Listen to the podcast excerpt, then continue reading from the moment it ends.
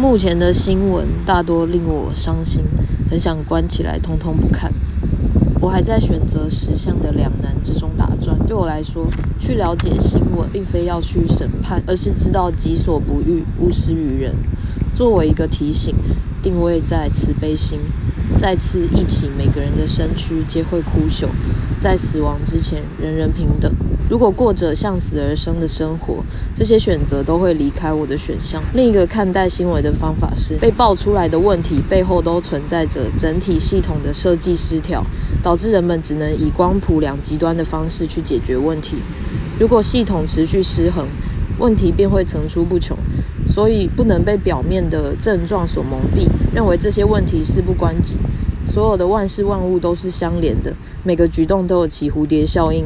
回到慈悲心，意识自己，改变世界。你的每个选择对这个世界的影响，比你我想象都大。